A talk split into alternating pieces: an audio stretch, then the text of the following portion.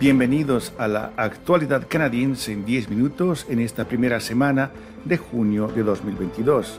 Este es un podcast de Radio Canadá Internacional. Desde Montreal les saluda Rufo Valencia. Estos los titulares de la semana. Ottawa firma acuerdo histórico sobre tierras ancestrales con la primera nación Sixica. El gobierno de Trudeau emitió decenas de decretos secretos desde que llegó al poder. La aplicación de Tim Hortons rastreó información personal sin consentimiento adecuado. Los conservadores progresistas son reelegidos en Ontario el Banco Central de Canadá aumenta la tasa de interés de referencia al 1.5%. El primer ministro de Canadá, Justin Trudeau, estuvo esta semana en los territorios de la primera nación Sixica al este de Calgary para firmar un acuerdo histórico sobre el reclamo de tierras. Según el gobierno de Canadá, se trata de uno de los mayores acuerdos firmados de este tipo en el país. El jefe de los Sixica, O'Ray Crowfoot, dijo que aunque el acuerdo no compensará los males del pasado, sí marcará una diferencia en la vida de las personas de su comunidad y les proporcionará oportunidades que antes no tenían. El primer ministro Trudeau y Mark Miller, ministro de Relaciones entre la Corona y los indígenas, participaron en la ceremonia de firma este jueves 2 de junio con el jefe indígena Crowfoot el Consejo de la Banda y miembros de la comunidad. El gobierno federal dijo que el acuerdo se remonta a más de un siglo, cuando Canadá rompió su promesa del Tratado Blackfoot y se apropió de casi la mitad de las tierras de la reserva de la primera nación Sixica, incluyendo algunas de sus tierras agrícolas, para venderlas a colonizadores que se asentaron en la zona. El acuerdo ofrece una compensación de 1.300 millones de dólares para resolver las reclamaciones de tierras pendientes que incluyen unas 46.500 hectáreas de la reserva de Sixica y ciertos derechos minerales tomados por Canadá. El jefe indígena Crawford dijo que el acuerdo no deshace los agravios del pasado, pero marcará una diferencia en la vida actual de los miembros de su nación indígena. Esta es Radio Canadá Internacional. Desde que llegó al poder, el gobierno del primer ministro Justin Trudeau adoptó 72 decretos secretos en consejo ocultos al Parlamento y a los canadienses. Una revisión llevada a cabo por el difusor público canadiense CBC de casi 8.900 decretos en consejo o decretos de gabinete adoptados por el gobierno federal muestran que el número de decretos secretos o no publicados ha ido en aumento desde que Trudeau llegó al poder en 2015. El único indicio externo de que existe un decreto en consejo secreto es un número que falta en la base de datos de órdenes del consejo privado. Estos decretos en consejo tienen una amplia gama de aplicaciones que van desde impedir que una empresa extranjera compre un negocio canadiense hasta definir quién está autorizado a dar la orden de derribar un avión comercial secuestrado por terroristas. Más de la mitad de los decretos secretos adoptados por el gobierno de Trudeau fueron establecidos desde abril de 2020, un mes después del inicio de la pandemia del COVID-19. Desde que comenzó el 2022, se han adoptado hasta la fecha unos 11 de estos decretos. Gracias por escuchar nuestro podcast La actualidad canadiense en 10 minutos.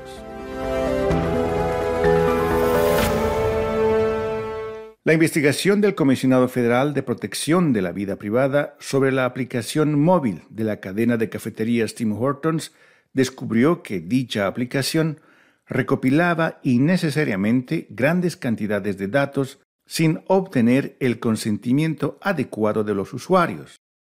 El informe publicado este primero de junio afirma que Tim Hortons recopiló datos altamente detallados de localización con el fin de llevar a cabo publicidad dirigida y la promoción de sus productos. Sin embargo, la empresa nunca utilizó esos datos para tales fines. La investigación fue iniciada hace unos dos años por la Oficina del Comisionado de Protección de la Vida Privada de Canadá, junto con autoridades similares de las provincias de Columbia Británica, Quebec y Alberta, después de que el periódico Financial Post publicó el descubrimiento de que la aplicación de Tim Hortons rastreaba la geolocalización de los usuarios pese a que ellos no lo utilizaban. Según una presentación a los inversores compartida en mayo, la aplicación de la cadena de cafés tiene 4 millones de usuarios activos. Los comisionados de la privacidad responsables de la investigación conjunta llevaron a cabo este miércoles una teleconferencia con la prensa en la que condenaron con contundencia las violaciones del derecho a la vida privada puestas de manifiesto en ese informe. Está escuchando La Actualidad Canadiense, un podcast de Radio Canadá Internacional. El partido encabezado por Doug Ford logró este 2 de junio una segunda mayoría como gobierno de la provincia de Ontario, en una noche en la que los líderes del nuevo Partido Democrático y de los liberales anunciaron su renuncia. Los conservadores tendrán 83 diputados en la legislatura provincial de Queen's Park, ganando alrededor del 40.8% del voto popular. Los conservadores se lanzaron a las elecciones como los favoritos tras una campaña de 29 días en la que los sondeos de opinión pública apenas se movieron. Ford volverá a dirigir el gobierno de Ontario tras un mandato que comenzó de manera turbulenta debido a una serie de escándalos de nepotismo y que abarcó más de dos años de la pandemia del COVID-19, que costó la vida a más de 13.000 ontarienses. Sin embargo, antes de la campaña, los sondeos de opinión pública indicaban que la gestión de la pandemia le ayudó a Ford a ganar la voluntad de muchos votantes. Ford necesitaba una mayoría para volver a Queen's Park como primer ministro, ya que los líderes de los otros tres partidos de la provincia dijeron que no apoyarían a un gobierno minoritario conservador.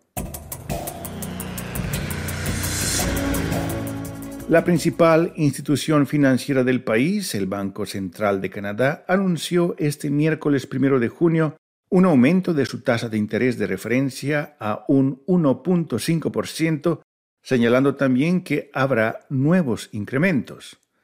La decisión del Banco Central de elevar su tasa de interés en medio punto porcentual era algo que se esperaba, ya que esta institución está buscando frenar agresivamente la alta inflación que afecta a Canadá. La inflación en el país alcanzó al 6.8% en abril, más del doble del nivel en comparación a lo que el Banco Central quiere.